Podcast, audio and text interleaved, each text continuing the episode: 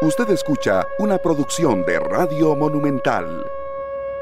La radio de Costa Rica, 2 de la tarde con 12 minutos. ¿Qué tal? Muy buenas tardes, bienvenidos a Matices, este programa que analiza los temas que son noticia en Costa Rica y en el mundo. Muchísimas gracias por acompañarnos en este segundo programa de la semana.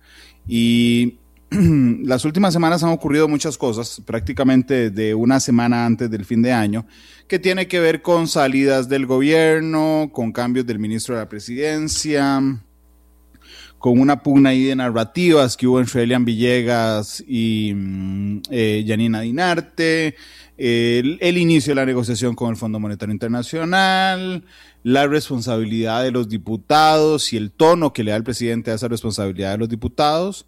Y eh, en las últimas horas también un tema que tiene que ver con el canciller de la República. Finalmente, algo importante, ahorita le cuento, Gustavo, para que se asuste.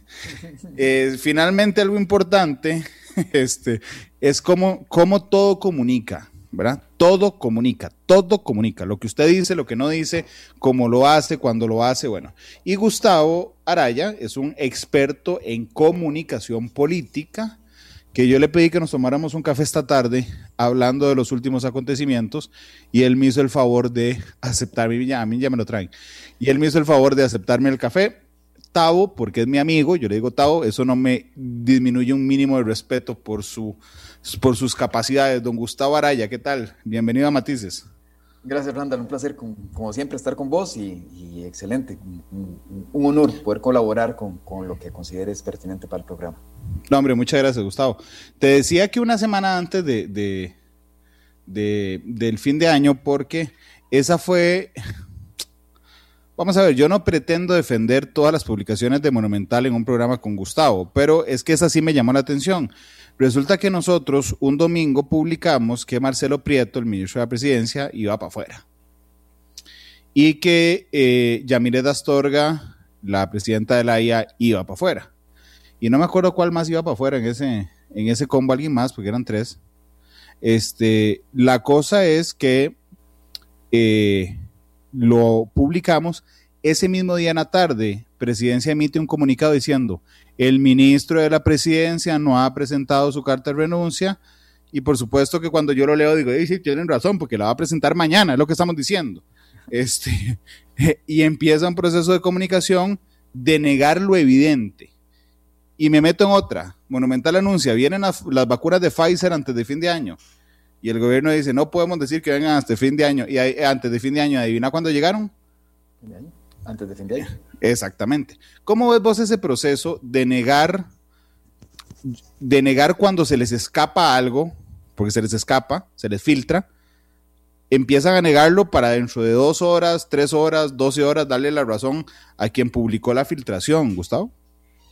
Randall, hoy puse un, un tweet que decía que antes de reaccionar con un titular, uno debería reaccionar a partir, o sea, antes del titular o a partir del titular. Igual es sucede en comunicación política. Antes de decir cómo querés vos titular una noticia o, o, o cómo, cómo, quisieras vos, diputado, ministro, ¿verdad? oficina de prensa de un ministerio, una institución, etcétera, etcétera, cómo querés que se titule, vos deberías esperar o deberías pensar cómo eh, se va a titular por parte de otros actores políticos porque esto es un régimen, el régimen político es un régimen en competencia, de alguna manera, ¿verdad? Es, un, es un, es un,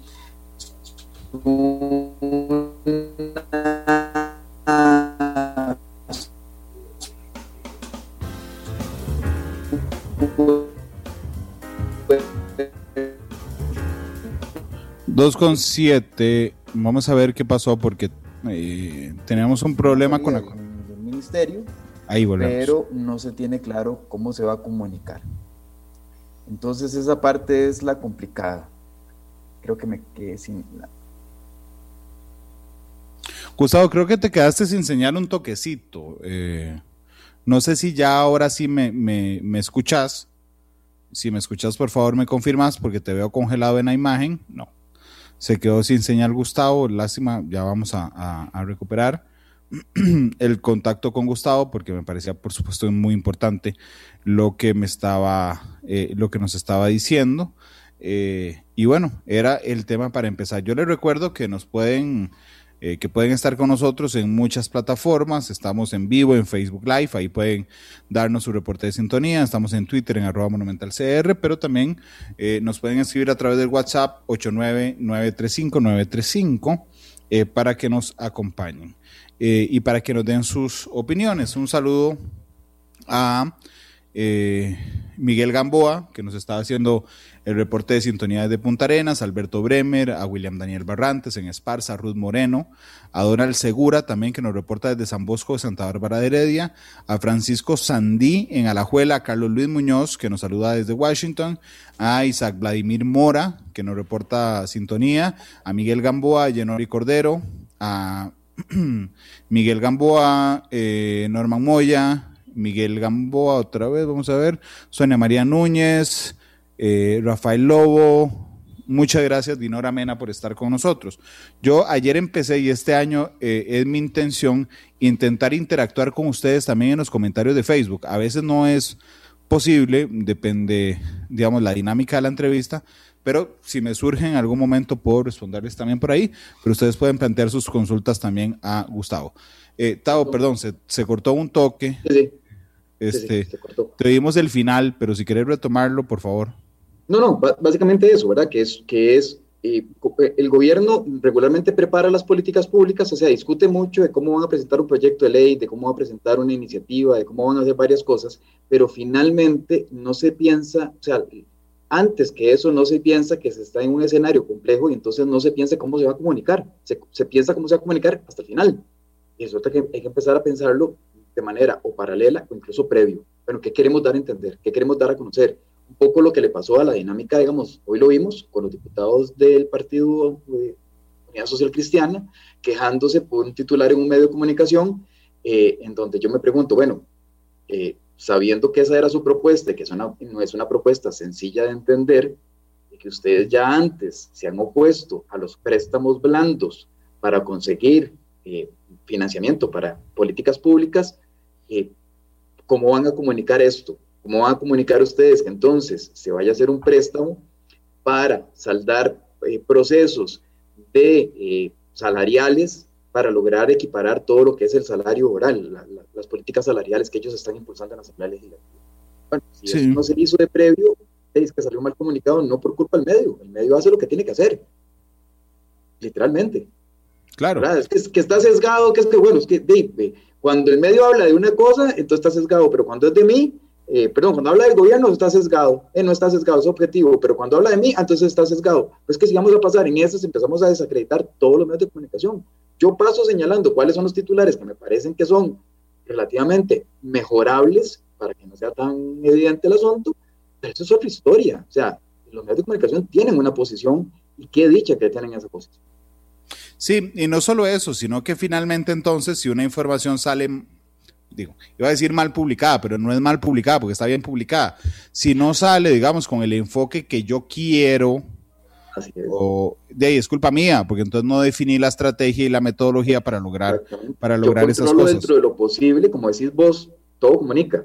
Como dice la teoría de comunicación, que todo comunica, que vos estás diciendo, ¿verdad? efectivamente, eh, si yo no dejo la hoja en blanco llena, tal cual yo quisiera que se escribiera, alguien me lo escribe. Claro. Es sencillo. Y a veces son los medios de comunicación. Pero, mm, Gustavo, bajo, bajo la teoría de la comunicación, justamente de que todo comunica, a mí a veces me da la impresión o la percepción, y para no basarme en mis percepciones, lo hablo como agente, de que esta administración y particularmente el presidente de la República, y me hace gracia porque un día esto me lo dijo un, un ex miembro del gabinete, Alvarado Quesada, que el presidente Alvarado tiene una gran tolerancia al caos. Es decir, vos ves que ya Yamireda Astorga es insostenible, insostenible, insostenible, insostenible, y la seguís sosteniendo hasta que ya está eh, pendiente de un hilo. Y lo mismo te pasa con el ministro de la presidencia y con un montón de cosas. Eh, ¿Sentís vos esa percepción también? Porque eso se alimenta a través de la comunicación. Es decir, eso es ser poco determinado, por decirlo de alguna manera. Y esa tolerancia al caos se transmite todos los días en el gobierno. Sí, lo que pasa es que cada vez nos parece nueva, ¿verdad? Cuando no lo es. ¿Sí? cada administración tenemos una memoria corta, entonces olvidamos que efectivamente de esto mismo sucedió en, la época de doña Laura Chinchilla con don Marcos Vargas, cuando estaba de, de, superministro, ¿verdad? Que, que, atendía no solamente el Ministerio de la Presidencia, sino que atendía otros ministerios y que y tenía errores y evidentemente no podía atenderlo todo y la gente le decía, bueno, pero sáquelo, sáquelo, sáquelo hasta que, hasta que lo quitó. Este, ¿Cuántos ministros de comunicación tuvo doña Laura Chinchilla, verdad? Porque la gente decía, sáquelo, sáquelo, sáquelo, sáquelo, sáquelo y todo. Eh, en la época doña Laura Chinchilla se inventó aquel tema de neologismo de, la red de cuido, ¿verdad? Porque le pasó a doña Laura, le pasó a Luis Guillermo, le pasó a, le ha pasado Carlos, evidentemente. La política es muy compleja, Randall, como para que efectivamente, eh, digamos, no se dé ese nivel de tolerancia al caos, por decirlo, para utilizar el mismo término lo que pasa es que sí, digamos, ya uno tiene una un par de variables que juegan. ¿En qué momento eso empieza a deteriorar la reputación y las capacidades políticas del propio gobierno? Si llegamos a ese nivel, uno sabe cuando son, cuando son posturas, ¿verdad? Porque los, los, los diputados de oposición, sea este gobierno, sea cualquiera, no importa cuál, de cuál gobierno estemos hablando, los diputados de oposición se encargan de decir que hay figuras que no sirven. Así sea que sirvan, Salvo casos excepcionales. Pero normalmente empiezan a pedir cabezas, nomás empieza un gobierno. Eso es lógico. Pero entonces, como gobierno, ¿qué es lo que corresponde? Bueno, eh, críticas duras con respecto a doña Elizabeth? Sí. Ah, bueno, entonces hay, que, hay que empezar, doña Yamila, perdón, hay que, hay que empezar a ver si efectivamente ah, hasta dónde puede soportar. Ya llegó un nivel en el que uno dice sobrepasó la posibilidad de no interferir con imagen de gobierno, de no, de no dañarle su reputación, pero especialmente sus puntos de negociación y especialmente con la Asamblea Legislativa, cuando ya no es uno, sino dos, tres, cuatro, cinco, diez diputados, veinte diputados que le dicen a uno, mira ahí, pero ¿qué está pasando ahí? Ya, ya, es muy difícil que uno no haga algo, ¿verdad? Y entonces efectivamente no, no lo cometa. ¿Qué termina sucediendo? Y lo que pasó, el tema de la IA, eh, don, eh, eh, don Tomás lo está tomando sub cero, lo está tomando en negativo. Es que ni siquiera le, les están dando el chance, o sea, a la figura que entra, este gobierno se encargó de ponerle la cruz, por decirlo de alguna manera, ¿verdad? Y de una vez la colina que tiene que escalar, porque la empezó desde abajo. No le facilitó para nada el...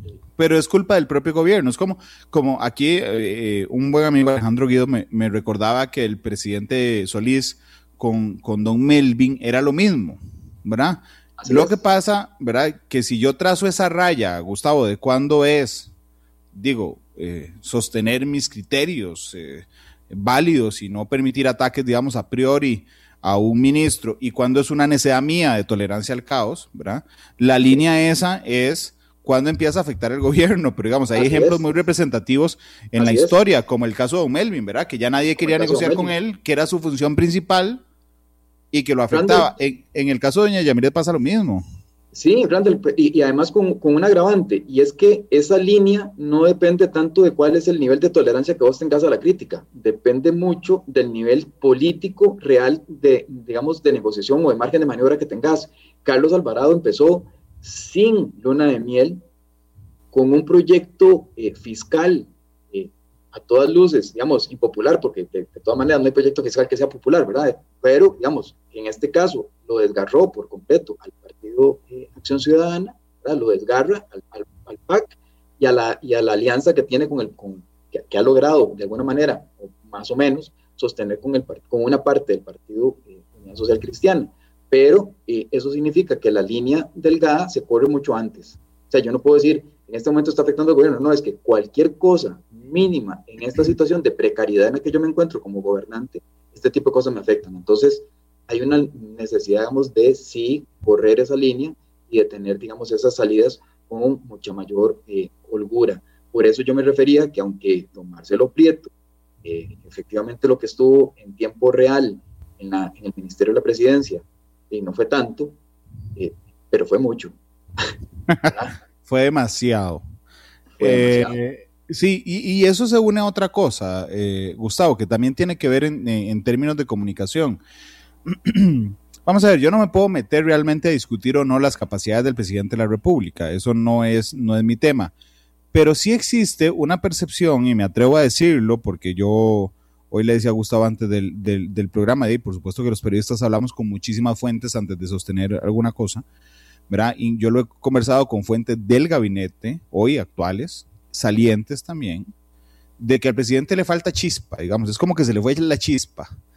Y cuando digo la chispa es porque ha recibido golpes fuertes, indudablemente. La UPAD es un golpe fortísimo para cualquier presidente, que le allana en casa presidencial es muy fuerte, que se le venga la pandemia es muy fuerte. Este... La, UPAD pudo pasar a más, Randall, y, vos y yo lo hablamos en algún momento. Pudo haber significado un golpe muchísimo más fuerte. No lo ha sido. Indudablemente. Pero digamos, yo creo que ha sido un golpe anímico, si me lo permitís, al presidente de la República. Entonces, aunque todos sepamos que el presidente está ahí sentado, realmente esa conducción política, eh, yo no sé si vos tenés esa percepción que, insisto, tienen algunos miembros del gabinete, y es que al presidente se le fue la chispa, se le fueron las ganas, la inspiración, Gustavo, de gobernar durante las últimas semanas o los últimos meses. No, no sabría decirte porque eso correspondería, digamos, a un ámbito de, del conocimiento que me, que, no lo tengo, que es incluso hasta psicológico, ¿verdad? Pero sí te podría decir que en términos políticos, Randall, hay un desgaste notorio de la, de la, de la persona, el presidente de la República, en donde vos lo ves que precisamente, digamos, en un tema tan importante como es, digamos, el, el, el, la situación fiscal nacional, eh, voy a hacer una, una, comparación. El TLC requirió que don Oscar Arias Sánchez, Premio Nobel de la Paz, dos veces presidente, se metiera de cuerpo entero a la defensa argumental del tema del TLC. Él puso su propio capital político a funcionar. Más allá de que tenía pesos pesados como su propio tema, más allá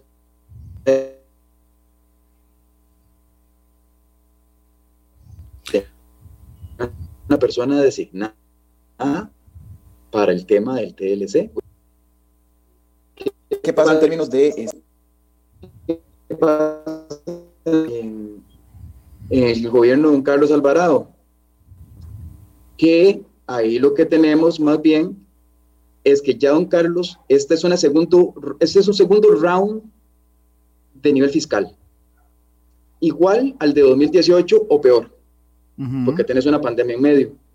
Entonces, con el desgaste que significó el 2018, tenés que entregarte ahora a cuerpo completo a una, una negociación que tiene que ver también con el tema fiscal y que requiere que esté más presente la figura del presidente de la República. Entonces te das cuenta que el presidente no está poniendo todo su peso completo a nivel político. Cuando manda a su recién ingresada ministra de la presidencia a desgastarse una vez con los diputados, que le correspondía, sí, sí, sí le correspondía, pero no debía haber, haber ido sola, debió haberse hecho acompañar con don eh, Elian Villegas. Sí, ¿Por, qué mandarla, ¿Por qué mandarla primero a ella? ¿Por qué mandar a don Elian de segundo? ¿Por qué desgastar las figuras de, de, de Yanina Dinarte y de Pilar Garrido? ¿Y por qué no empeñar un poco más el apoyo que desde el punto de vista presidencial se pudo haber dado? Ahí es donde notas que efectivamente hay un desgaste de la figura presidencial que no está necesariamente aportando no se considera que tenga el capital suficiente, pareciera, como para poder sumar en ese debate que tiene que darse, por ejemplo, con el tema del Fondo Monetario Internacional. Claro, ahorita le entramos a esa reunión, porque a mí ese detalle me parece súper interesante en, términos de, de, comunicación política, Gustavo. Pero también antes de ir a eso, quisiera hablarte de cuatro ministros de la presidencia. O sea, e, es decir, en tres años hemos tenido cuatro ministros de la presidencia. ¿Qué dice eso? Porque primero era Rodolfo Pisa, ¿verdad? Que era, digamos, que formaba parte de la narrativa de un, de un gobierno de, unidad nacional. Después fue mm, don Víctor Morales Mora, eh, un hombre cercanísimo al presidente de la República, que curiosamente cuando vos hablas con los diputados lo reconocen como el, como el, como dentro de esos cuatro el mejor ministro de la presidencia que ha actuado o que les ha solucionado temas. Después viene Prieto, deslucidísimo, ¿verdad? Y ahora Yanina Dinarte. ¿Qué, qué, qué comunica un gobierno que cambia cada, en promedio, nueve meses de ministro de la presidencia? Cada, cada, nueve meses de ministro de la presidencia y cada más o menos 34, 37 días de, alguna, de, algún jerarca o alguna jerarca en gobierno, ¿verdad? Este, eso demuestra, Randall, una presidencia en precario.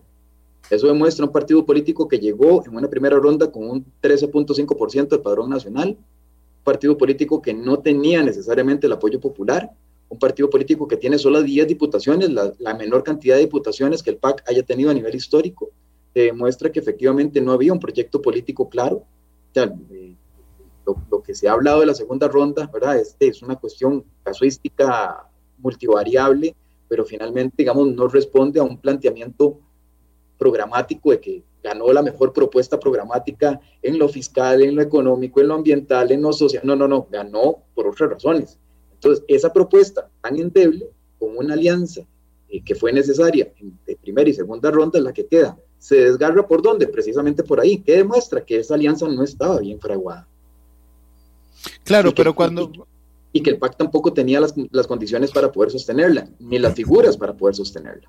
No, no, indudablemente, Gustavo, pero vamos a ver, yo, yo quiero que me diga la verdad. Si es que yo le genero muchísima importancia al ministro, al ministro de la presidencia y resulta que vos puedes sentarte hoy en la tarde y decirme, Randall, mira, es que vos tenés demasiadas expectativas sobre un ministro de la presidencia, o es que efectivamente no hemos logrado, digamos, por X o Y razones, encontrar a alguien que genere ese trabajo de conducción política con los sectores y particularmente con la Asamblea Legislativa no la hay eh, y no la ha habido y creo que falta rato, ¿verdad? Porque tampoco es que don Luis Guillermo Solís lo lograra. Eh, uno puede apreciar muchísimo a Sergio, eh, nuestro amigo Alfaro. Alfaro, pero, pero también, digamos, y, también puede apreciar mucho a Melvin, si, si, hubieras querido, yo, nunca lo conocí personalmente, pero digamos es que son figuras endebles en, en la conducción política como ministros de la presidencia.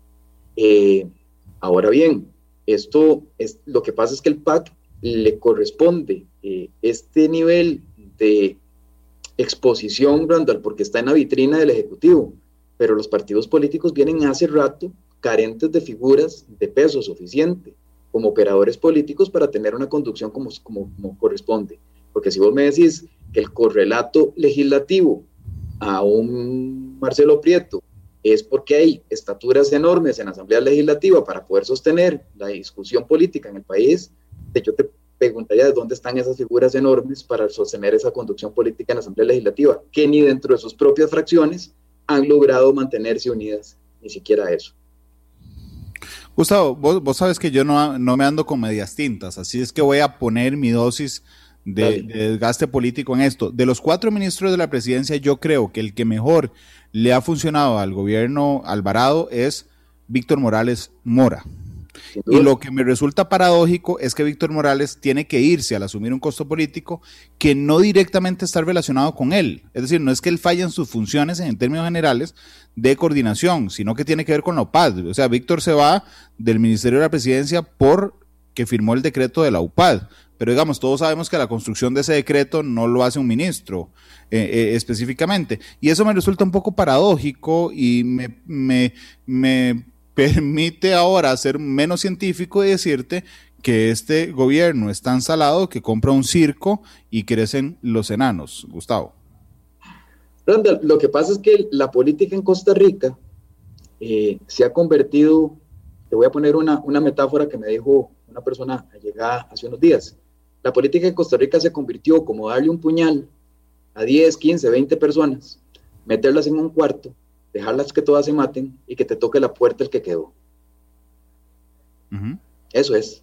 Entonces, Víctor Morales Mora, efectivamente, para mí es uno de los operadores políticos más importantes que ha tenido este gobierno, probablemente el PAC, incluso el Partido de Unidad Social Cristiana cuando don Víctor pertenecía a esas filas. O sea, es una persona de peso político importante, con sabiduría política, ¿verdad? Con, alguien con quien se puede negociar y llevar a cabo acuerdos y que, que moviliza, da, dinámica a, las decisiones, ¿verdad? Eh, pero bueno, la, forma de hacer política en Costa Rica es eh, aniquilar al oponente. Entonces, se prefirió, antes de tener un buen eh, ministro de la presidencia con quien negociar y sacar buenas negociaciones en la Asamblea Legislativa, a echarle toda la caballería encima acusarlo completamente del tema de la o parcialmente, o lo que más se pudiera de manera tal que tuviese que renunciar al Ministerio de la Presidencia. Ese es el tipo de país que tenemos. Aquí se prefiere, en lugar de tener un periodista acucioso, con, con, sospechas, puede ser fundadas por lo que quiera. Ah, no, aquí se necesita que entonces, no, no, que lo saquen, que lo quiten, que le quiten el título, que ya no más vuelva a ejercer. Que entonces, de ahí, nos perdimos a una buena figura solo porque no estaba yo de acuerdo con su enfoque. ¿verdad? Esos pecados mortales eh, que en política se cobran, te aniquilan a los partidos. el Partido de Liberación Nacional en las elecciones, no hace mucho, el Partido de Liberación Nacional del 2017, 2018, aniquiló al propio Partido de Liberación Nacional.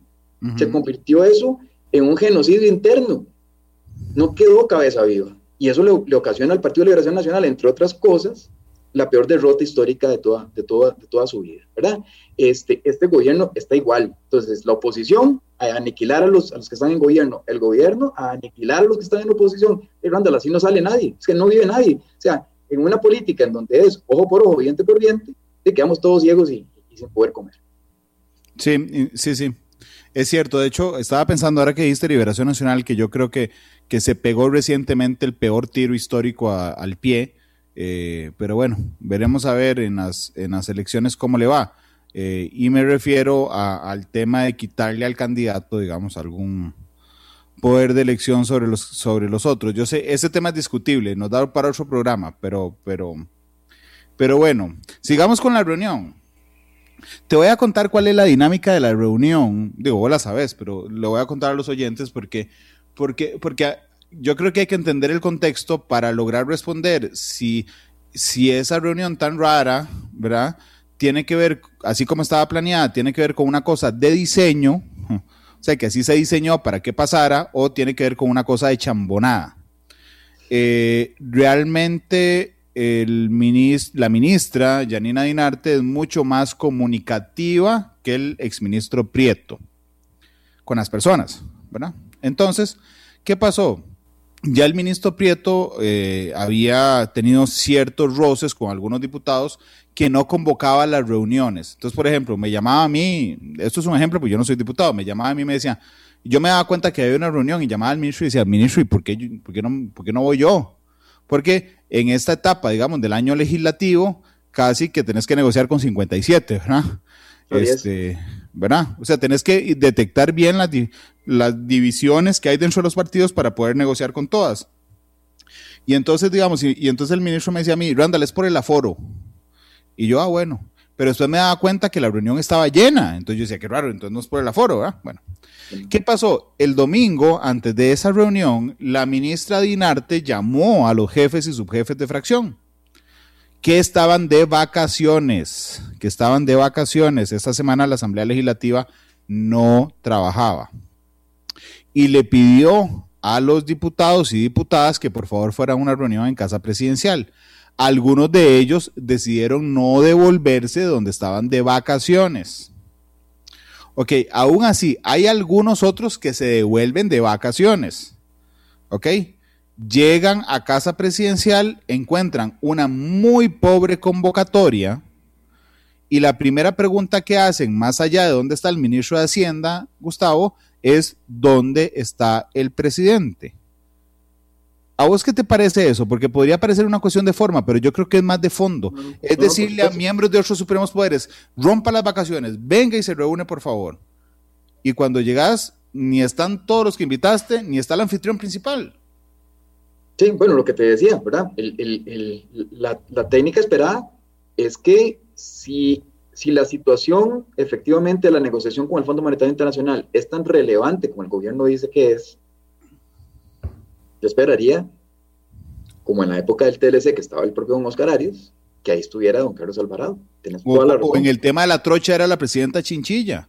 Exactamente, ¿verdad? Porque uno esperaría que efectivamente quien tiene que poner el principal capital político ahí es quien, tiene el principal capital político. No hay de otra, es el presidente de la República. Y que además, como diputado, jefe de fracción, tanto yo no esperaría que estaría solamente doña Yanina Yenarte, yo esperaría que también estuviera doña Pilar Garrido, yo esperaría que estuviera don Elian ahí, esperaría que estuviera incluso don Rodrigo Cubero, esperaría que estuviera la ministra de Economía, el, el equipo económico completo tipo que estamos hablando de entre todos. Entonces, si yo, si yo tengo una discusión con respecto a, bueno, eh, ¿qué se le va a ofrecer? Bueno, se va a ofrecer eh, modificaciones en el empleo público. Bueno, ¿y eso cómo afecta? ¿El empleo público cómo afecta? No solamente las finanzas del Estado, ¿cómo afecta esto otros, otros temas? En términos de planificación nacional, los indicadores del Plan Nacional de Desarrollo, ¿se afecta algo? Y ahí tiene que estar la ministra de Planificación para que me diga si sí o si no. Claro. ¿Verdad? Pero te voy a contar otra cosa, te voy a contar otra reunión. sí, exactamente. ¿Qué es lo que comunica? Comunica que eso es una reunión, una avanzada, como se conoce en política, ¿verdad? Una reunión de avanzada, para no poner todos los, los huevos en el sartén, como dicen, en la misma canasta, ¿verdad? Porque entonces aquí esto es un ensayo, esto es un ensayo para ver qué sí, qué no, para después yo llegar con una propuesta un poquito más acabada. Claro, pero es que ve que complicado, por eso, por eso yo subrayé que estaban de vacaciones, ¿verdad?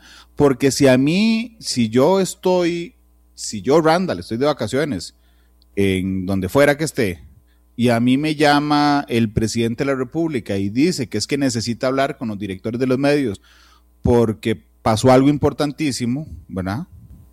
Ok, yo entendiendo esa importancia que me están transmitiendo, rompo las vacaciones de donde sea y voy y me siento a zapote. Eso pasó, es decir, hubo, los diputados rompieron sus vacaciones para irse a sentar en medio de una urgencia importantísima, fundamental, que era el Fondo Monetario Internacional. Pero ok, no solo no está el presidente, que no está, no está el ministro de Hacienda, como lo ha reiterado eh, Gustavo, eh, no está el presidente del Banco Central. Pero te voy a decir otra cosa que pasó ahí. Entran, y esto, es, esto, prepárate, ¿estás sentado?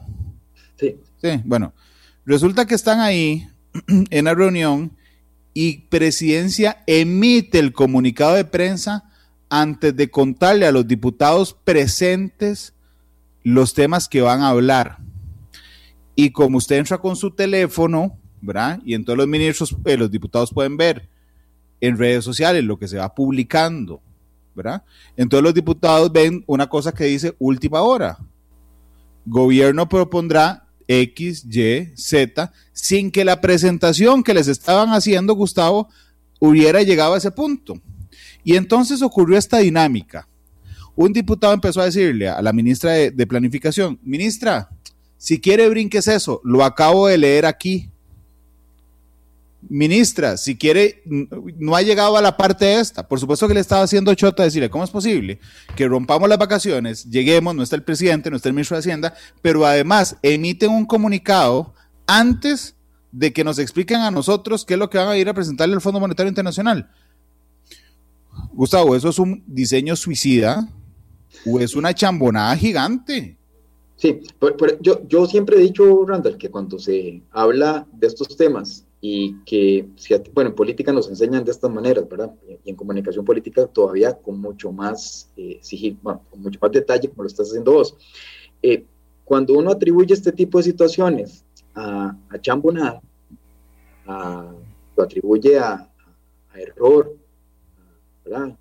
incluso, eh, como, como salieron algunos medios de comunicación a decir que eso era contradictorio, ¿verdad? Lo que Don Elian dice después que dijo que contradijo a las ministras. Pero Randall, eso es, eso es resultado de, de, eso, de ser chambón, chapa, de, incompetente. Entonces, yo te puedo acusar a vos de cualquier, o sea, de, tonto, de, verdad, de, una persona que no tiene las capacidades, pero no te puedo acusar de que hubo alevosía en hacerlo. te puedo acusar porque, porque estoy asumiendo que es por chapa, no por malintencionado, no por irresponsable. Y esa es la parte que me preocupa. Porque entonces es como regalarle el espacio político cuando efectivamente el gobierno tiene que responsabilizarse, tiene que trabajar con un nivel de respeto a la Asamblea Legislativa que permita ese nivel de trabajo. ¿Me explico? Porque si no, entonces después me vuelan al ministro de la, de la presidencia y entonces yo reclamo, es que me volaron al ministro de la presidencia por esta cosa. Y claro, es que cada vez que usted actúa, actúa con mala fe. Claro. Entonces, ese es el nivel de comunicación que se están dando a este nivel. En estos ocho meses, por eso yo no lo, he insistido en varias ocasiones, estos ocho meses, Randall, son ocho meses fatales. Y, me refiero fatales en el sentido de que hay aniquilación de ambos lados. Aquí no, aquí no hay cooperación para salir adelante. Aquí hay principios detrás de un lado y de otro en aniquilar en la medida de lo posible a su oponente. Primer indicio, doña Silvia Hernández dice, es que el gobierno va a desperdiciar las próximas, o, puede desperdiciar las próximas ocho meses. Eso comunica. Y se dice, ah, ok, ya sé por dónde anda la narrativa. otro lado, ¿verdad? Del mismo espectro político te dice, no, no, no, no, es que si el gobierno no hace los cambios estructurales, yo no, yo no le doy plata, porque eso es un círculo vicioso. Entonces, yo prefiero que haya una crisis, prefiero que haya un default para que toque fondo y ya después entonces Dave se verá obligado a tomar las decisiones, él o nosotros que somos los salvadores. Pero eso es partir del hecho de que vamos a quemar la casa para quedarnos con la alfombra. Y esa es la parte que me preocupa porque en uno y otro lado se está trabajando exactamente la misma dinámica. Esto que señalas en el gobierno, en donde hay una mala intención, hay una, hay una acción alevosa en la que pudo haber quemado el, decir de su ministra de la presidencia que acaba de entrar y le estás restando autoridad para las próximas negociaciones, porque yo, diputado, jefe de fracción, la próxima vez que llegue la ministra de la presidencia y me diga, véngase de sus vacaciones, o venga a las 8 de la noche, o venga a las 9, o venga a las 11, porque tenemos una reunión importante, ¿vos crees que yo vaya a ir? Le quitaste toda la autoridad posible. Y que además, si emite un comunicado en medio que me lo está presentando a mí y no hemos llegado a la negociación, te, igual le estás bajando el, piso a la ministra para que después sea un Elian el que rescata. Entonces, claro. ve que la técnica es efectivamente suicida pero también las mismas técnicas suicidas están apuntando en todo el espectro político. No quiero con esto eximir al gobierno, no, no, no, el gobierno está dejando de mucho, pero también es parte de la lógica política que se está sentando en nuestro país y es peligrosísima. Es lo que pasó en, Bolivia hace poco. Aquí están dispuestos a, Randall, aquí, aquí en Costa Rica llegamos a un, problema, y, y, te lo voy a poner en términos de comunicación política. Eh, aquí para restarle capacidades políticas a los actores, ¿verdad? Se judicializó la política. Entonces yo te decía, Randall, es que eso que usted está diciendo puede ser eh, una, amenaza, ¿verdad? puede estar, qué sé yo, haciéndome daño al honor. Y entonces vos decís, ay, pucha, pero lo que acabo de decir entonces, di, eh, me puedo meter en una bronca legal. Ah, pero eso era antes. Ahora te acusan y te llevan a los tribunales por cosas que después, al fin de cuentas, no tenían razón, no tenían las pruebas, y salían y, la gente sale, entonces, claro, la gente que lo que dice, lo acusaron, pero mira, salió, salió impune. Entonces, aquí lo que en Costa Rica reina la impunidad, claro, porque se utilizó el recurso judicial para inhabilitar políticamente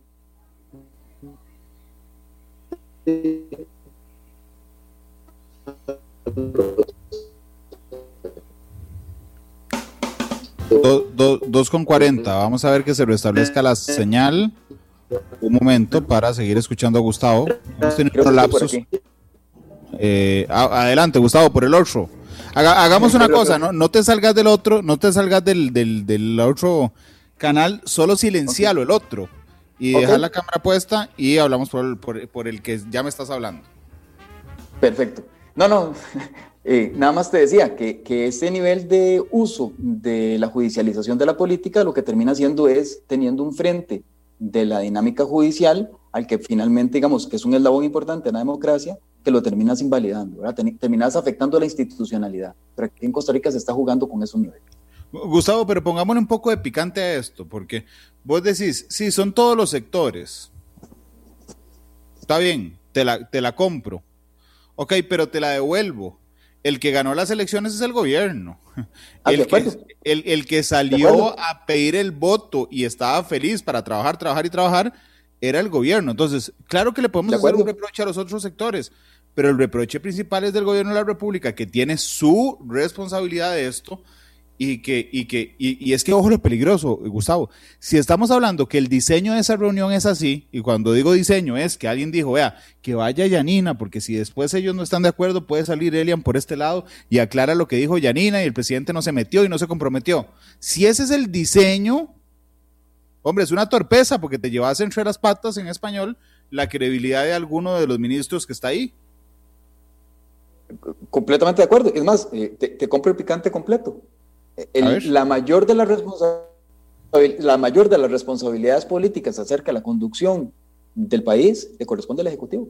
Te lo compro completo. O sea, en, esto, como te decía, no es, no es que sea una cuestión solamente de un partido político, no, no, de todos. Pero efectivamente, la dinámica, tal como tiene que ser llevada, es por parte del Ejecutivo. Gustavo, hagamos el, perdón, perdón. El, que, pone la pauta. Gustavo, hagamos el cambio otra vez. Para que no sea la pantalla negra. Ahí, ok. Ahí me escuchas bien, ¿verdad? Perfectamente. Ok, y vamos a lo que siguió después de la reunión.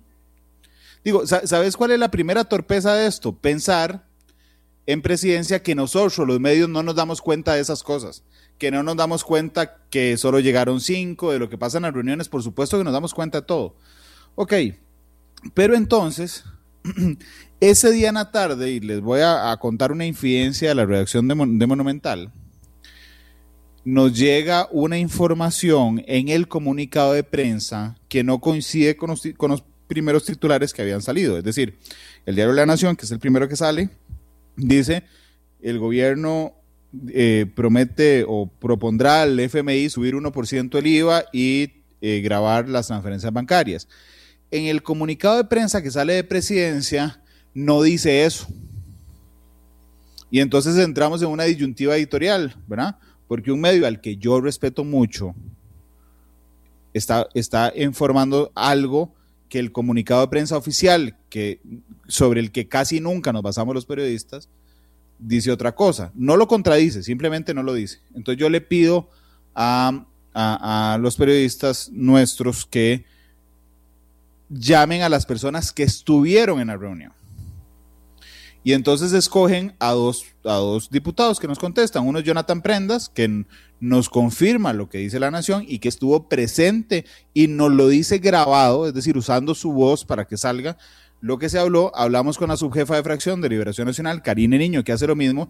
Y hablamos también con Janina Dinarte. Y doña Janina dice, todo está sobre la mesa. Después, en un, en un hecho que, realmente, digamos, no trascendió mucho, al día siguiente estuvo Elian Villegas, el ministro de Hacienda, en Noticias Colombia, al mediodía. Y entonces él dice ahí que, que, bueno, que hay un 80-90% de probabilidades de descartar completamente el IVA, pero no lo da como un hecho. Dice entre 80 y 90 el IVA y las transferencias bancarias. Y ese día en la tarde lo descarta completamente y dice que desde ayer está descartado. Y entonces vos decís, por Dios, espíritu de Donald Trump, sal de ellos, porque pareciera hechos alternativos en algún lugar, Gustavo, y eso le hace, e, eso, eso resiente a los diputados, molesta a los diputados, que yo siento que Casa Presidencial dejó de verlos, y yo quisiera que los viera así, como que cada vez que entra uno le ven un numerito de voto en la cabeza porque eso es lo que van a hacer ahorita en, las propuestas del Fondo Monetario Internacional. Todo esto, Randall, eh, deja ver que efectivamente, digamos, hay varios, varios supuestos, pero que son, digamos, eh, comprobables, son plausibles, ¿verdad? A nivel, a nivel. El primero de ellos es que el gobierno tiene pocas capacidades realmente por incidir significativamente en la Asamblea Legislativa. No, no, no, no tiene las capacidades reales como para uno decir, bueno, puede llegar a cabo negociaciones importantes aquí con la Asamblea Legislativa de momento, ¿verdad? Esto es punto uno. Punto dos, la Asamblea Legislativa, como bien lo decís, eh, de ahí en este momento se parece más a 57 fracciones que a las 7 u 8 que normalmente, bueno, tomando en cuenta, digamos, lo que como fracción aquellos que son grupos, nada más, ¿verdad? Que no, no son, digamos, eh, formalmente. Eh, punto número tres, efectivamente lo que se está dando es una política de juego de mínimos, ¿verdad? Entonces, yo voy a negociar con Randall esas hojitas que se ven detrás, que parece una mata muy bonita, para llevarle entonces un poquito de abono, porque es que no tengo más que ofrecerle a Randall. Entonces, Randall, si usted, usted cree que yo queda bien con ese poquitico, entonces es un abaco, es un abaco político muy fregado, porque en realidad no tenés peso pesado para hacer, digamos, negociaciones serias, ¿verdad? No, no, estás ya en esa capacidad. De esto nos van a tocar de nuevo ocho meses. Entonces, ¿a, qué, a, qué nos, ¿a qué nos atenemos con esto que nos estás diciendo? Que nos estás contando como una revelación de eh, la sala editorial de, Monumental. Randa, le está pasando en, en, en el gobierno, no solamente en el Poder Ejecutivo, llámese casa presidencial, sino cada uno de los diferentes ministerios. Eh, uno. Dos, ellos creen que no se están, uno no se da cuenta. Y, no digo uno, yo o vos, que somos estudiosos de esto, sino que esto no trasciende al resto de la población. Tres, efectivamente indispone a los diputados y diputadas que además con esa política instaurada de que tengo que despedazar a mi, a mi adversario en lugar de ver de qué manera lo golpeo, pero para obtener algún crédito, no, no tengo por qué despedazarlo por completo, ¿verdad? Lo que se está dando es una carnicería completa.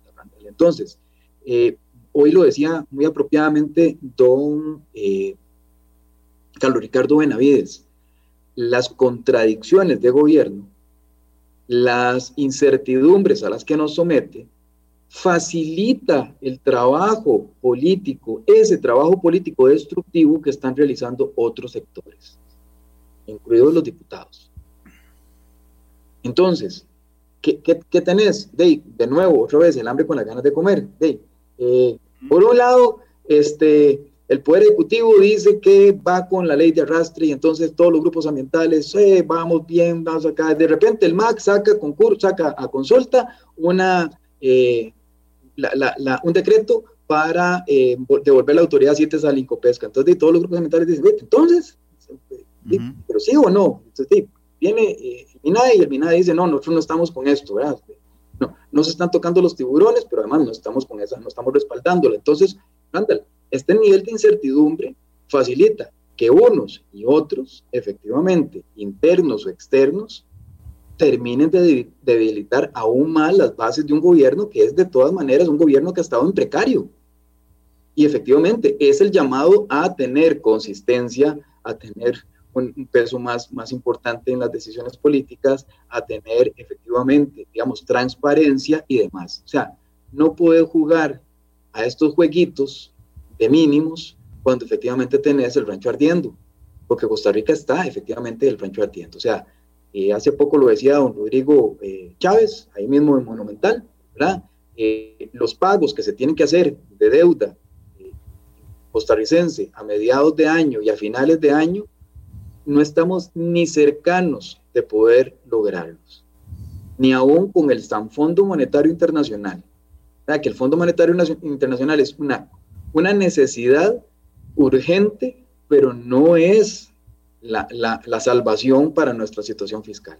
Y entonces, con ese, con ese panorama, en donde efectivamente los que han estado gritando hace rato que caigan en default, que caigan método y que no importa, porque aquí vamos a salir gananciosos nosotros, y se ven beneficiados por precisamente el, tipo de política que ha estado ejerciendo el gobierno en ese, en ese sentido. Que de hecho quisiera, ahí Oscar Monge nos puso en Facebook, yo le respondí, pero quiero responder al aire. Esto parece la versión radiofónica de boca en boca, chismes, chismes y chismes. No, Oscar, no te equivoques. El trabajo periodístico es un trabajo metódico y científico. Y yo no puedo sentarme aquí a decir cosas si no tengo al menos dos fuentes independientes entre sí que me confirmen la información. Entonces, cuando yo digo que llegaron a la reunión y mandaron el comunicado, yo no estoy chismeando, lo estoy dando como un hecho, porque cada una de las informaciones que salen de Monumental salen firmadas por un periodista. Y todas las informaciones, yo, Randall, soy el responsable legal y civil de esas informaciones. Entonces, yo soy un garante de la realidad. Es decir, cuando yo firmo algo, o mis periodistas firman algo, lo que queremos decir es que nos consta lo que estamos diciendo. Entonces no es un chisme. Manejar con fuentes confidenciales no es chismear, es un trabajo metódico y científico que, que, se construye, ¿sabes a través de qué? A través de la credibilidad y de la confianza, de que haya fuentes que te cuenten justamente estas cosas. Pero Gustavo, hay otro, hay otro punto, digamos, una vez que ya pasa este, esto y la ministra de la, de la presidencia dice, no, no, no, sí, sí, Elian tiene razón, y Elian tiene razón, y Elian no estuvo en la reunión, ¿ok? Este, ¿qué ocurre? Y que yo no sé si solo yo noto, digamos, esa disparidad, o si vos me vas a decir, Randall, es, es una payasada, déjate cosas, ¿ok? Los quienes lideran la negociación de Costa Rica con el Fondo Monetario Internacional son dos personas. Pilar Garrido, la ministra de Planificación, y Rodrigo Cubero, el presidente del Banco Central. Son los dos que están sentados con el Fondo Monetario Internacional. Pero el que le pone el pecho a las balas de esa negociación, nos cuenta cómo va esa negociación, pero no está sentado en esa mesa, es el ministro de Hacienda. Y a mí me parece una discordancia que el que, que, el que comunique cómo va la negociación es alguien que no está en la comunicación. Y eso, eso a mí me parece una discordancia completa, porque entonces el costo político completo se lo están pasando al, al ministro de Hacienda, que yo aceptaría si está el ministro de Hacienda, el presidente del Banco Central y la ministra de Planificación. Pero eso no está pasando, Gustavo. Los que están llevando la negociación con el FMI no están asumiendo, digamos, el costo político de lo que está ocurriendo. Eso, eso sería relativo, Randall. Yo, no te diría que. Nunca te voy a decir que es una payasada. ah, bueno, no, no, no, digo, yo soy yo que soy así de directo, pero, pero digo. Pero, pero, pero, pero lo que sí te podría decir es que digamos, e, esto sucede normalmente cuando vos precisamente querés distribuir el riesgo político. Eh, y me explico. En una negociación, eh, mesa sindical, mesa patronal y gubernamental, eh, quienes transmiten las informaciones pueden ser el ministro de la presidencia, puede ser el ministro o ministra de comunicación, puede ser el ministro o ministra de economía. ¿Por qué? Porque Randall, de la, la la cara visible, digamos, vos tenés que garantizar, uno, que efectivamente sea alguien que esté al tanto de la situación. Y dos, que cualquier imprecisión que se señale, que cualquier imprecisión que se señale no afecte la negociación propiamente dicha. Si sale don Rodrigo Cubero y dice, es que el fondo dijo ABCD y de repente, a la puña, eh, Rodrigo, no debiste haber dicho eso, sino que debiste haber dicho esto otro, bueno, y ya no se salió el negociador, ¿verdad? Sino que, no, lo tocaste Pero si de repente el que lo habla es el ministro de, Hacienda, bueno, y el ministro de Hacienda, bueno, es que no entendí correctamente lo que dijo el presidente del Banco Central. Vamos a ver.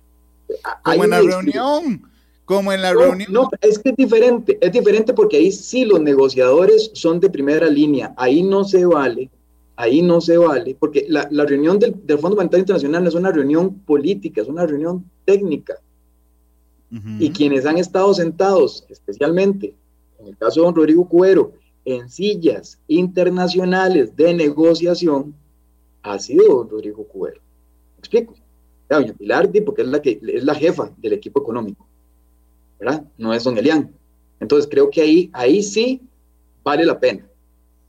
Pero en el caso político, en el caso político, ahí sí tenés que tener a la formación completa del equipo de los 11 jugadores. O sea, no puedes mandar ahí media banca o un aguador. No, no, no, no. O sea, si vas a poner a dos equipos a competir, porque es negociación taco a taco, negociación política interna, entonces esperan los 11 jugadores del equipo, del equipo contrario y los 11 jugadores tuyos. En una negociación técnica no. En una negociación técnica te llevas al gerente deportivo y al presidente del equipo y otros dos más. ¿Y quién comunica? ¿Y quién, ¿Y quién comunica, Gustavo? Dándote Probablemente la oficina de, prensa, por eso, en, ese caso de la oficina de prensa, un buen vocero, una persona que sabe del tema y para distribuir el riesgo, para no, para no eh, caer en imprecisiones, para no, eh, para evitar, digamos, que el que, como dice un amigo, ¿verdad? Que el que le sirve la comida no toca la plata. Pero no te parece, está bien. Vamos a ver, te compro la mitad de la, de la, de, la explicación. No me digas que es una payasada. No, jamás. Pero, pero digamos, ok, yo puedo decir, voy a distribuir el, riesgo, ok. Pero, digo, mínimo la, la, coordinadora del equipo económico, ¿verdad? Para no arriesgar todo el equipo, podría ser la vocera. O entonces un vocero, digamos, que tenga acceso de primera mano. Yo sé que me vas a decir, bueno, el ministro de Hacienda lo tiene. Mm, sí, pero no sé si su rol es ser el vocero del gobierno. El vocero del gobierno seguramente podría ser el ministro de Comunicación. Que un día de estos un diputado me preguntó que si don Agustín seguía siendo el ministro de Comunicación. Por Dios. Por supuesto que sigue siendo. Yo no sé qué se hizo, pero sigue siendo. Eh, a eso me refiero, a un tema, digamos, de una vocería más fuerte. Eh, yo le pedí a don Elian la semana pasada y le dije, don Elian, las propuestas al fondo las podemos tener por escrito. Sí, pero una vez que se negocien, por Dios, eh, Gustavo, esas son las cosas que uno dice, bueno, pero ¿qué les pasa? Están jugando chapas y mientras tanto pasa esto, ayer la asamblea discute si, si, si, si Pepe Figueres es héroe de la paz o no es héroe de la paz, y uno no entiende. Lo tenés silenciado, Gustavo, creo. Eh, sí, Randall, uno, uno, uno podría, podría, digamos, no, no entender Eh, y efectivamente, de nuevo, de, hay un riesgo político, eso es una evaluación que se hace interna, ¿verdad? Hay una evaluación que se hace, digamos, por parte del propio presidente de la República y su equipo de gobierno, en donde consideran, bueno, si, si merece ser don Agustín Castro o no el vocero de estos temas. O si finalmente, de alguna manera, tiene que ser alguna otra eh, personalidad. Es, eso lo deciden entre ellos, ¿verdad? Pero de nuevo, es con un fin, finalmente, digamos, de que, tenga que verse con el tema del riesgo político asociado. Eh, sí, uno esperaría que haya una persona que está dentro del equipo negociador que por lo menos comunique, porque debería estar, digamos, mucho más enterado de primera mano. Pero, digamos, de eso, de nuevo, no es necesariamente una fórmula que se utilice eh, en, función de garantizar la transparencia, sino que efectivamente es una fórmula que se utiliza en función de garantizar el riesgo político que se ha asumido por quienes consideran en el gobierno que debería estar. Ok, este... Vamos a ver. Dame un segundo, estoy contestando un mensaje de texto importante. Voy. Es a Gustavo para coordinar una cosa interna que le estoy escribiendo. Ahí te, ahí, te acabo de, de escribir, Gustavo, para coordinar una cosa de conexión. Ok, esta no es la cruzada de Randall, el tema de las vacunas, pero sí me parece un tema importante. No, no las críticas de las últimas horas o no, sino el tema de la comunicación, insisto, política de las, de las situaciones. Ok, le preguntamos los medios de comunicación al gobierno, ¿cuánto cuestan las vacunas? Y no es el presidente, no es el ministro, es el presidente de la Comisión Nacional de Emergencias el que nos dice que es confidencial porque él se incluye en la decisión.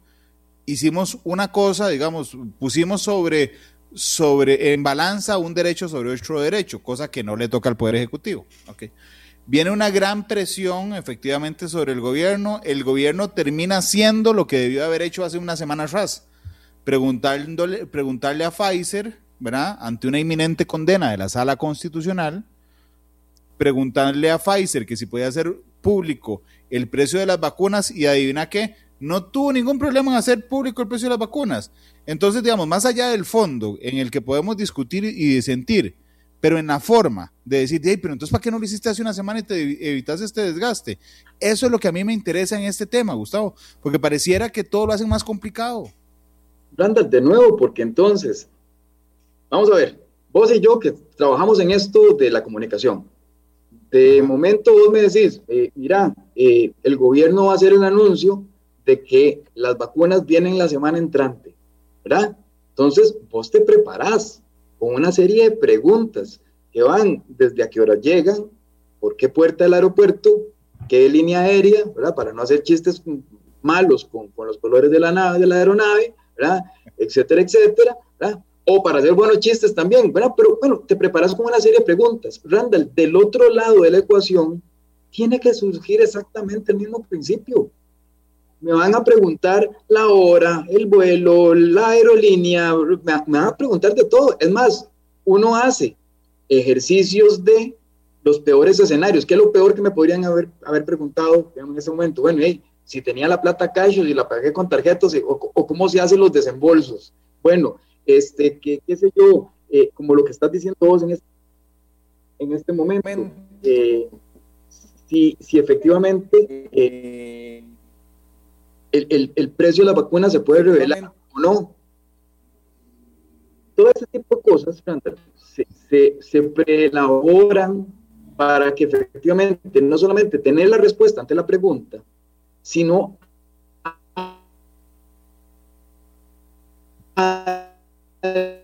Gustavo, ahí te perdimos. Este es el principio básico de, la planificación de la comunicación. Te, perdimos cuando dijiste, no solo tener las posibles preguntas, sino... Las respuestas por anticipado. Tener las respuestas por anticipado para poder, eh, de alguna manera, eh,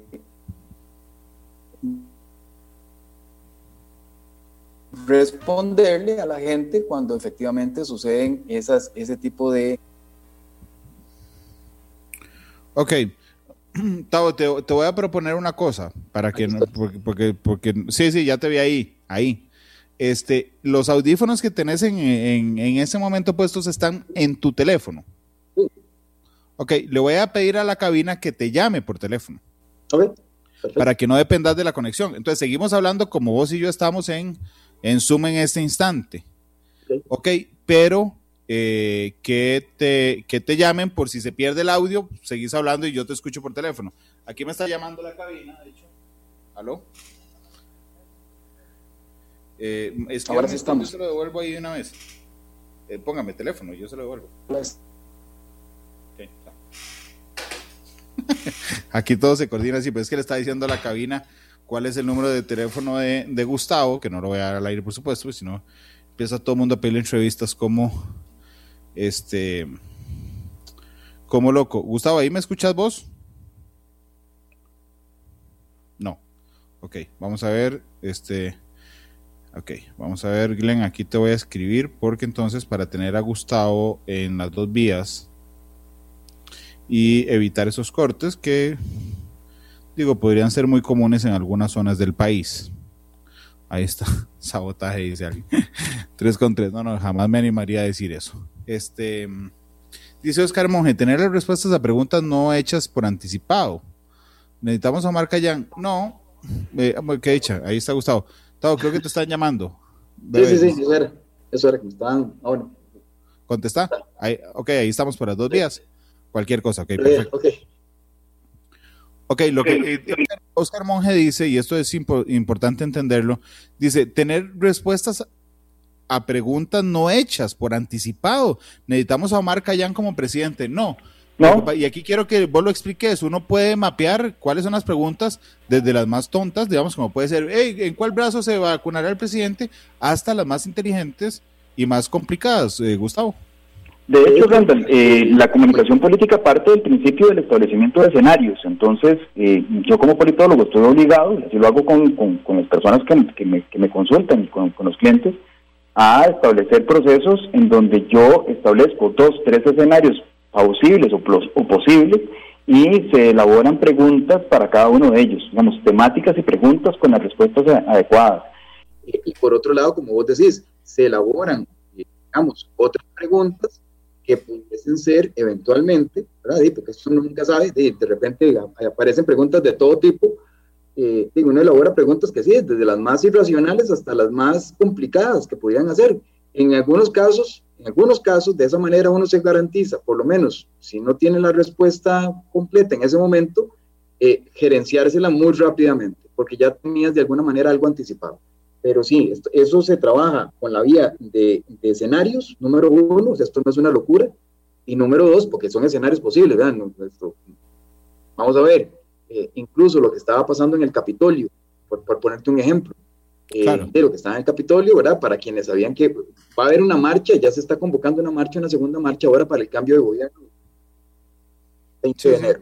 Bueno, ya las fuerzas de seguridad, ya las fuerzas de comunicación, todo el tema de eso se está mapeando por completo y se sabe entonces qué cosas podrían suceder y qué cosas, ante qué cosas se podrían detener- tener, digamos, eventualmente respuestas en uno y otro ámbito, político, comunicacional, de seguridad y demás. Pero entonces esto es, Gustavo, vamos a ver, yo quiero saber tu percepción con tu experiencia, porque efectivamente los que trabajamos no solo en comunicación, sino realizando estrategias de comunicación. Este, y vos ahí me estás escuchando bien, ¿verdad? Porque ya me parezco a nuestra voz en la mañana. Vos me estás escuchando bien. Sí, sí, sí, perfectamente. Ok. Este, lo que te quería, lo que te quería decir es que vos y yo que trabajamos en eso sabemos que uno tiene que definir mensajes clave, escenarios, El peor escenario, cómo mantener el mensaje clave en una situación complicada. En eso trabajamos los estrategas de comunicación. Por supuesto que Gustavo va mucho más allá y, se especializa en comunicación política, pero aquí hay una minimización, es decir, ven por debajo del hombro esa planificación o es simple y pura chambonada. Porque entonces yo no entiendo si lo que hay es una mala mm, puesta en marcha de esa estrategia o no hay estrategia. ¿Vos qué pensás? En comunicación política partimos del siguiente principio. Para tener una estrategia de comunicación política, vos necesitas una estrategia política. Entonces yo tengo que saber, esto, esto voy a poner una metáfora para, burda para poder entenderla mejor. Si yo tengo una persona que me gusta y yo quiero entablar hacer con ella una relación un poquito más profunda que una amistad, o quiero efectivamente tener una relación ya pensando en otras circunstancias de noviazgo, matrimonio, lo que fuere, esos son... Entonces, mi comunicación tiene que ir adecuada a, la trato como amiga a esa persona, la trato como una relación más profunda que una amiga, digamos, como una amiga cercana, ya una amiga íntima, o estoy teniendo otros intereses. Yo no puedo llegar a decirle a una amiga, ¿verdad? Eh, Cásate conmigo, porque entonces lo que estoy haciendo es una, una estupidez, porque lo que, lo que efectivamente estoy haciendo es mal comunicándole a alguien algo para lo cual no tengo desarrollado un objetivo político. O si le digo, por ejemplo, a la persona que está mm, con la que quiero casarme y ella, y ella más o menos tiene buenas intenciones, y le digo, no, que quedémonos como amigos. En ambas situaciones se produce lo que se llama eh, en comunicación, ¿verdad? Un, una, digamos, un cortocircuito para ponerlo en sencillo, ¿verdad? Eh, e, ese nivel de comunicación se da cuando efectivamente yo tengo claros cuáles son mis objetivos políticos y yo he venido insistiendo, este gobierno no tiene objetivos políticos claros, superiores, no tiene una hoja de ruta, ni siquiera hablemos de la económica, no, no, la el planteamiento de hacia dónde lleva el país completo. Si no tenemos eso claro y no lo tenemos todos como una orquesta, si, lo tuviéramos, digamos, de alguna manera, eh, mm, eh, todas y y, cada una de las personas, no solamente el director de la orquesta, sino los violinistas y las violinistas y las de percusión y las personas de vientos y toda eh, la orquesta completa que significa un gobierno, si eso no lo tienen claro, cada quien va a tocar la, la tonada que, que, guste. Y entonces vos decís, chambonada, Randall, no, no es chambonada, es que esto sería darle el beneficio de la duda de que esto porque son chapas, entonces pobrecitos, entonces démosles un tercer gobierno, por ejemplo, entonces esas son las discusiones hoy en redes sociales. No, no, no, no, no. Yo no estoy diciendo si sí, o se le si sí se le tiene que dar o no un tercer gobierno. Yo no estoy entrando ahí. Lo que estoy entrando es, si usted quiere como objetivo político efectivamente tener un tercer gobierno, actúe en consecuencia. Pero no, por, no porque me perdonen por chambón. Es porque efectivamente yo hice las cosas como tenían que ser si como oposición yo señalo al gobierno y le digo que el gobierno es por chambón, por chapa, entonces le estoy dando el beneficio de la duda. No, no, no, no, esto es por irresponsable, por no trabajarlo bien como tiene que hacerlo, esto es por no tener un proyecto político claro. Ese es el problema de fondo. Claro, dice, aquí dice José Randa, lo que hay que hacer es un juicio político a Carlos Alvarado para sacarlo del poder. En Costa Rica no se puede, José. Aquí no hay juicios políticos, eso no está planteado en la legislación costarricense. Eh, así que bueno, no se puede. Eh, esa es una de las, de las respuestas. Y Glenn, vámonos por la segunda vía, creo, en este instante. Eh, el otro tema, Gustavo, es que aquí nos está diciendo Jorge Silva que vos y yo somos unos necios, que rayamos en la, en la perfección y que no hemos entendido que en la política, en la práctica es otra cosa y que es muy fácil sentarnos nosotros, vos y yo aquí a hablar cuando en, una, en un proceso político surgen cosas que no podemos eh, suponer. no sé, eh, estoy acostumbrado a otros niveles de, entonces de exigencia, eh, otros niveles de, de, ejercicio profesional que sí tienden a, digamos, a ese nivel de, de consideraciones en donde yo no le puedo recomendar a mis clientes, ¿verdad? Decirles, este, no, no, mira, déjalo ahí, la gente, la, gente va a perdonar eso, no te preocupes, ¿verdad? Eh, eh, lo van a pasar por alto y no se van a dar cuenta. No, no, y la próxima vez, no, no, no, perdón, Randall, o sea, ahorita cualquier empresa, cualquier empresa medianamente seria, se toma la comunicación muy en serio. Cualquier empresa medianamente estructurada sabe perfectamente que quienes contrata desde la comunicación hasta la parte financiera, la parte jurídica, tienen que estar muy bien, eh, digamos, armados. Hoy, hoy ponía el ejemplo con el caso del Partido de Unidad Social Cristiana. El proyecto puede ser, el proyecto que llevaba la Unidad Social Cristiana, este de empleo público, puede ser el proyecto mejor establecido jurídicamente. Legalmente puede ser una joya, puede ser financieramente sostenible, puede ser financieramente uh, de lujo, pero si no se sabe comunicar, el proyecto se cae. De nada sirvieron los otros dos, los otros dos pilares. Exactamente la misma función que tienen los gobiernos. Los gobiernos tienen no solamente, digamos que hacer las cosas bien jurídicamente, financieramente, socialmente, económicamente, sino que también tienen que tener un muy buen ejercicio de comunicación política. De lo contrario, los proyectos políticos se caen, como sucedería en cualquier otro proyecto. Así como nos fijamos en un cheque a la hora de ponerle la fecha, la hora, eh, perdón, el monto, el destinatario, y nos cuidamos de que no vaya mal escrito, que lleve la firma correcta. Bueno, con el mismo cuidado se debe trabajar la comunicación porque por un detalle nuestros adversarios están dispuestos a romper ese cheque.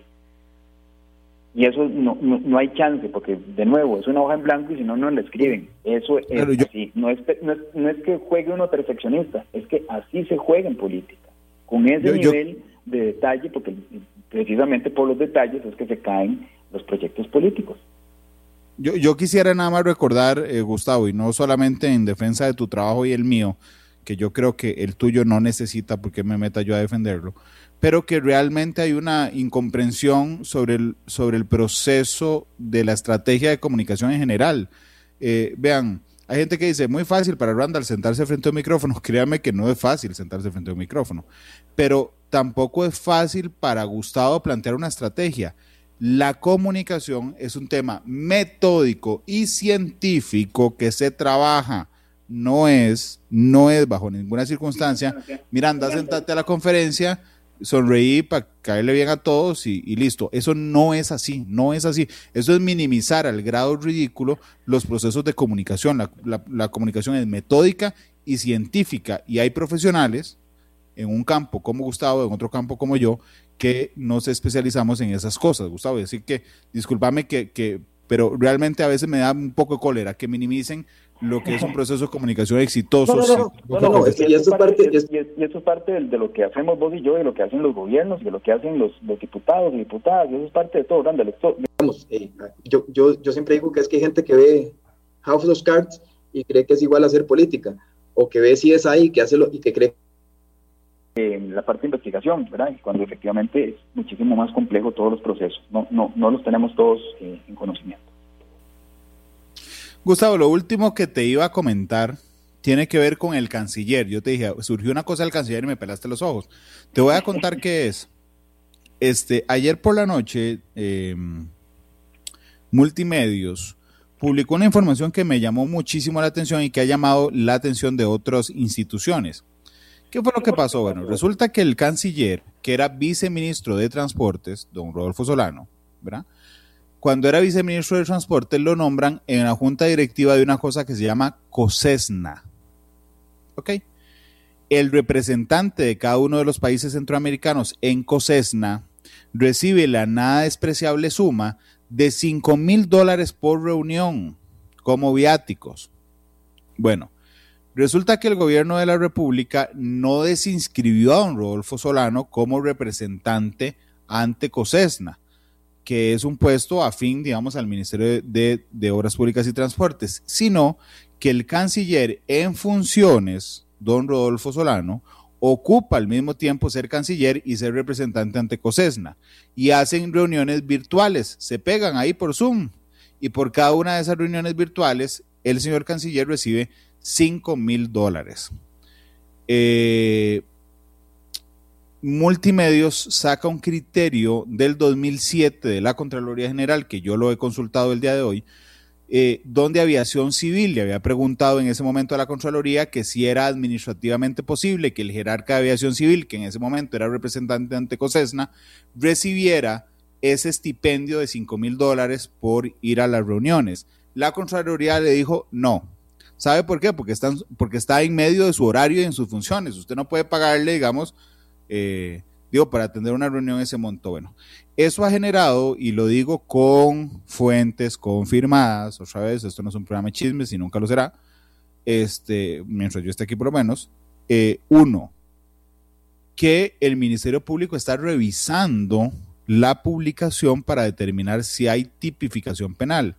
Y lo otro, que la Contraloría está revisando su informe de 2007 a ver si sigue siendo procedente o no procedente. Y tercero, se le está haciendo una consulta a la Procuraduría, de la, a la Procuraduría. Pero más allá de esto, más allá del tema jurídico, lo que me interesa hablar con Gustavo es, hombre, digo, cuando vos tenés a medio país desempleado, afectado por los impuestos, y te salen que un jerarca, sea un Rodolfo, quien sea, recibe 5 mil dólares por una reunión de dos horas por Zoom, Gustavo tal vez no es, digamos, lo más apropiado en temas de comunicación para parecer consistente. La respuesta es no, Randa, no, Es, uno de los peores escenarios, ¿no? Eh, y efectivamente, ¿cómo, cómo justificarlo? Eh, de nuevo, ¿cómo, cómo, cómo tener respuestas ante la pregunta de usted lo sabía o no lo sabía? O sea, no puedes argumentar que no lo sabías.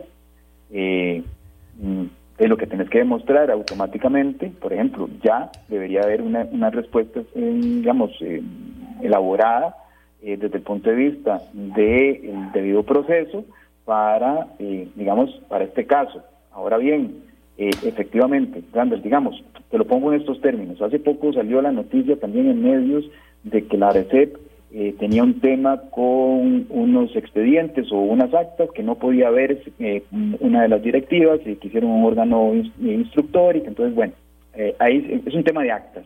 Bueno, pues es un tema administrativo pero resulta que el regulador mm, general ha hecho nombramientos cuando la Junta Directiva le ha dicho que no haga esos nombramientos porque hay una disminución de, los, digamos, de, los presupuestos ¿verdad? institucionales.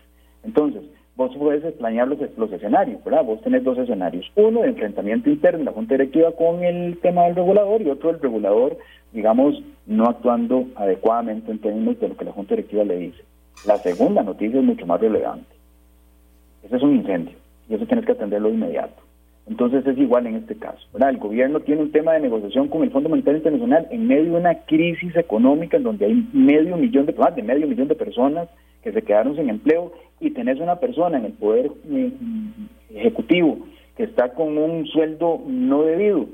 Bueno, ese es un incendio sobre el cual deberías de tener una muy buena respuesta una muy buena respuesta, una muy buena solución para ver de qué manera sales de eso, porque efectivamente le resta eh, credibilidad al Ejecutivo, eh, esto le da, eh, de nuevo, utilizando un poco la, misma frase de don Carlos Ricardo Benavides, las inconsistencias o las contradicciones de gobierno, del Poder Ejecutivo, le dan las armas para que quienes están opuestos al propio gobierno hagan su trabajo. Es que, digamos, el gobierno está facilitando el trabajo en, estos, en el sentido de sus adversarios. Gustavo, te agradezco, te agradezco mucho que nos hayas, em, que nos hayas atendido hoy. Aquí hay alguna gente me dice, la pizca de esencia sería que el canciller renuncie a ese estipendio. Sí, pero vean que esto nos da la razón cuando hablábamos de la importancia de la comunicación. A esta altura del día, 3.20, cuando han pasado 15 horas desde la publicación de esa información, no hay una reacción oficial a este tema, Gustavo. pues ese es el tema. Lo, mínimo que debería existir es, uno, la renuncia al estipendio, dos, la comunicación sobre las denuncias al estipendio y que se van a tomar las medidas del caso. Mínimo. Sí, sí. Mínimo, mínimo. Lo, más básico. Gustavo, te agradezco mucho. Yo no, no hice el corte y te pedí canción. Este, uno, por el tema de la comunicación que teníamos, que era un poco complejo. Eh, y lo otro, porque sé que tienes una reunión, así es que voy a hacer, voy a hacer yo la pausa, pero te agradezco si me decís cuál canción querés para ponerla al regresar de la pausa. Em, si me lo permites, Randall, para, para volver un poquito a por lo menos estos 10 minutos antes de que entre a la, siguiente reunión, escuchar una canción que se llama Master of, Puppets de Metallica, el maestro mm, de las marionetas de Metallica. ¿Dedicada? Mm, de más o menos. ya sabes por qué. 21. déjame, déjame ir a la pausa, déjame ir a la pausa, Gustavo. Yo te agradezco mucho. Este, te puedes quedar ahí por, ahí oyendo la canción en, Monumental y eh, vamos a la pausa y nosotros regresamos solo para que yo les cuente quién está mañana en Matices, que tendremos horario especial y para escuchar la canción dedicada de Gustavo Araya, que es Master of Puppets. de Metallica. De Metallica. Un abrazo. Chao, Gustavo, gracias. Hasta luego. Este programa fue una producción de Radio Monumental.